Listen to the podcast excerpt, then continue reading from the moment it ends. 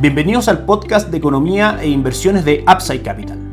Revisaremos el rendimiento del mercado en Chile y el mundo y las principales noticias económicas y financieras que marcan la jornada.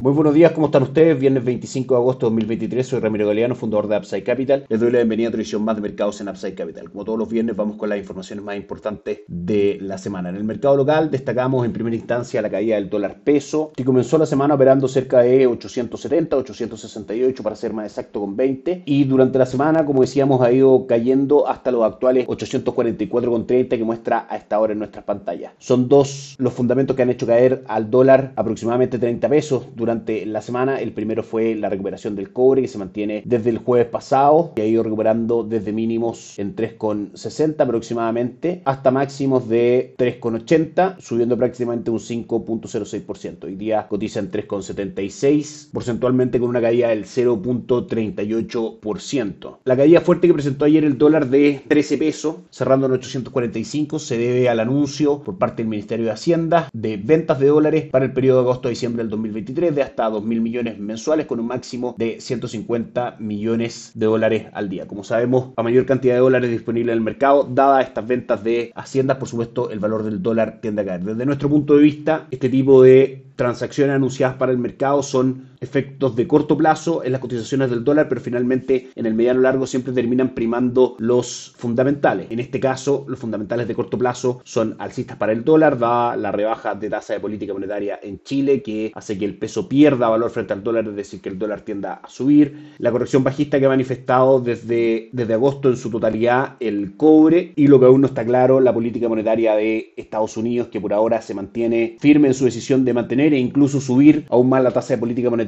para poder llevar la inflación en Estados Unidos al 2%. Sin embargo, lo repetimos una vez más, creemos que estos tres factores en el mediano y largo plazo serán bajistas para el dólar en Chile, dado que Chile en general debe mejorar sus condiciones macroeconómicas y eso hacer que el peso gane valor frente al dólar, es decir, que el dólar tienda a caer. Por otro lado, el cobre debe recuperarse si es que hay incentivos por parte de las autoridades, tanto monetarias como fiscales de China. Y por otra parte, Estados Unidos con una inflación del 3.2% cada vez más cercana al 2% que su meta debiese terminar el ciclo de alza de tasa de política monetaria, comenzar un proceso de normalización monetaria y con eso hacer que el dólar caiga en el mundo y por supuesto también en Chile. El IPSA cerró ayer con una caída fuerte del 1.97% en línea con lo que fue un día bastante negativo para las bolsas mundiales. 6.067 puntos fue lo que marcó en el cierre. Hoy día sigue cayendo un 0.23%, cotiza en 6.053 puntos. Durante los últimos 12 meses mantiene un retorno del 10.55% y nuestra recomendación de inversión para acciones locales, Fondo Itaú Esca Chile Equities, mantiene un retorno del 13.72%, superando, como decíamos, el retorno del el índice. Por supuesto, en ese periodo de tiempo referido a los últimos 12 meses de cotización. Ayer, como decíamos, una fuerte corrección en los tres principales índices de Wall Street, 1.08%, cayó Dow Jones, S&P 500 un 1.35 y Nasdaq un 1.87, en una jornada donde el pesimismo marcó el comportamiento de los mercados dado la incertidumbre generada por el discurso que se presentó esta mañana en Jackson Hole, el simposio más importante de banquero central en el mundo, específicamente por Jerome Powell,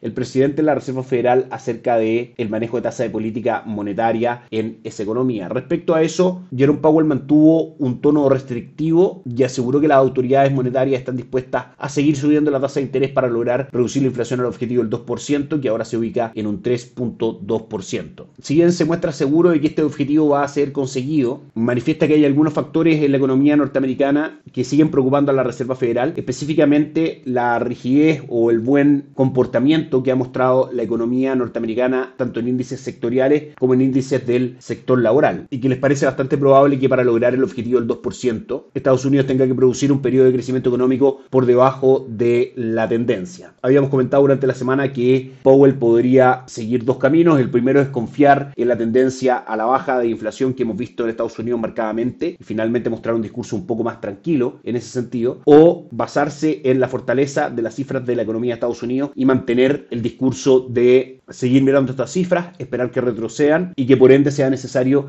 aumentar la tasa de política monetaria. Se va por esta segunda opción y lo más probable es que aquí a diciembre tengamos un alza más del 0.25% llevando la tasa al 5.75%. De todas maneras, mientras las proyecciones de tasa y inflación para Estados Unidos no cambien para el año 2024-2025 si son menores a las actuales, si bien podríamos ver correcciones en los mercados y una situación un poco más restrictiva en cuanto a tasa de política monetaria en lo que queda el 2023, probablemente 2024 y 2025 van a ser excelentes años para esa economía, dado este proceso de rebaja de tasa de política monetaria posible, mejor funcionamiento de la economía, mayores utilidades para las empresas, mayor consumo por parte de las personas y finalmente un upside en bonos y acciones de ese mercado. De hecho, si revisamos las cifras conocidas durante esta semana, reafirman un poco lo mostrado por Powell hoy en la mañana, permisos de construcción en Estados Unidos y ventas de viviendas que fueron conocidas estos datos el día miércoles por sobre lo esperado, venta de viviendas usadas por debajo de lo esperado, pero prácticamente en línea con lo previsto por el mercado. El día jueves, pedidos de bienes durables con un crecimiento del 0.5% por sobre lo que esperaba el mercado y las peticiones semanales por subsidio de desempleo más bajas de lo que esperaba el mercado. Es decir, en general Estados Unidos todavía tiene un dinamismo económico que la Reserva Federal ve que podría ser un foco de presión inflacionaria. Vamos a ver, por supuesto, cómo es la reacción de los mercados en este momento y en los días posteriores y también cómo van cambiando, dada esta noticia, las probabilidades respecto a si van a haber alzas de tasa o no en las tres reuniones que quedan durante el año correspondientes a los meses de septiembre, noviembre y diciembre. Con todo lo anterior, el Hansen de Hong Kong hoy día muestra una caída del 1.4%, el Nikkei 225 de Japón un 2.05 abajo y el índice de Shanghai un 0.59, contagiándose finalmente de lo que fueron los malos retornos de los índices bursátiles en Estados Unidos el día de ayer. El dólar index ante la noticia de Jerome Powell y su discurso subiría levemente un 0.24%. En Europa el DAX alemán muestra un upside pequeño del 0.11% y el Eurostock 600